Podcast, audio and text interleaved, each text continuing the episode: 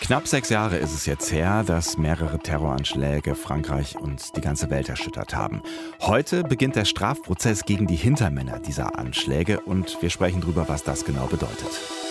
Deutschlandfunk Nova. Kurz und heute. Am 13. November 2015 haben Extremisten in der Pariser Konzerthalle Bataclan 90 Menschen erschossen. Gleichzeitig wurde Bars und Restaurants im Osten der Hauptstadt unter Beschuss genommen. Am Stade de France sprengten sich während des Fußball-Länderspiels Frankreich-Deutschland drei Selbstmordattentäter in die Luft. Die Bilanz von drei Stunden Terror, über 130 Tote, Hunderte physisch Verletzte, Tausende mit seelischem Trauma. Christoph ist einer von ihnen. Quand on sort, euh, als wir da raus sind, an der Bühne vorbei, da haben wir viele Leichen gesehen und sehr viel Blut. Ich habe das alles wahrgenommen, aber unscharf, als könnte ich nicht richtig fokussieren. Diese Erinnerung hat sich bis heute genauso gehalten. Da hat sich nichts verändert. Zu den Attentaten hat sich der sogenannte Islamische Staat bekannt. Heute, sechs Jahre später, beginnt in Paris der Strafprozess gegen Täter und Hintermänner dieser Anschläge vom 13. November 2015.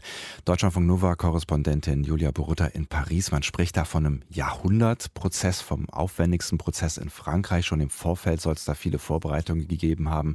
Welche denn? Die Vorbereitungen liegen auf unterschiedlichen Ebenen. Also einmal hat man jetzt natürlich seit fast sechs Jahren ermittelt. Es gab eine spezielle Antiterroreinheit, die das äh, übernommen hat. Und die Richter, die heute, ab heute mit dem Prozess befasst sind, wurden seit Anfang 2020 allein für diese Vorbereitung eben freigestellt. Aber man hat auch ganz konkrete Vorbereitungen getroffen. Es wurde ein eigener Gerichtssaal in den Justizpalast auf der Ile de la Cité in Paris gebaut, mhm. weil man wusste, man muss unglaublich viele Menschen in diesem Gerichtssaal empfangen können. Es werden für 550 Menschen äh, Platz sein, vielleicht ein bisschen ausgedünnt durch ähm, die Corona-Vorsichtsmaßnahmen. Äh, und man wollte einen würdigen Ort eben schaffen und so etwas nicht in zum Beispiel einer Messerhalle stattfinden lassen. Mhm. Das ist äh, installiert worden und die Sicherheitsvorkehrungen sind tatsächlich auch sehr hoch jetzt bei dem Prozess, weil die Anschlagslage ist beunruhigend. Also der, der Inlandsgeheimdienst und auch der Innenminister geben davon aus, dass dieser Prozess leider auch dafür sorgen kann, dass zum Beispiel Einzel Einzeltäter äh, versuchen zuzuschlagen. 500 hm. Menschen, sagst du, haben da Platz. Bei 130 Menschen, die getötet wurden, 350, die verletzt wurden, sind es wahrscheinlich trotzdem nicht ausreichend Plätze, damit alle Angehörigen den Prozess dann auch im Gerichtssaal verfolgen können, oder? Also es sind 1800 Nebenkläger, in der Tat eine, eine große Menge, die natürlich nicht alle an jedem Tag dort sein werden. Man hat versucht, sehr auf die Opfer und ihre Angehörigen einzugehen. Also die Nebenkläger können auch über ein eigenes Webradio, für das sie einen Code bekommen, den äh, Prozess aus der Ferne mitverfolgen, mhm. wenn sie sich dem nicht aussetzen wollen. Sie ähm, sollen tatsächlich die Möglichkeit haben, äh, auch in dem Gerichtssaal sich nicht dort, wo die äh, Angeklagten sitzen, ähm, äh, niederlassen zu können und äh, den Prozess verfolgen zu können. Man hat zum Beispiel dafür gesorgt, dass sie rote oder grüne Bänder sich umlegen können, die zeigen, ja, ich bin bereit, mit Medienvertretern zu sprechen oder nein, ich möchte nicht reden. Ähm, das heißt, man hat sich sehr viele Gedanken gemacht, ihnen auch vorher diesen Saal gezeigt, damit mhm. sie sich schon mal vorstellen können, wie das sein wird. Es ist eben sehr versucht worden, auf die Opfer und die Angehörigen einzugehen, auch wenn tatsächlich nicht jeden Tag jeder im Saal Platz haben kann, allein rechnerisch. Hm. Lass uns drüber reden, wer da jetzt konkret vor Gericht steht. Also wer sind die Angeklagten?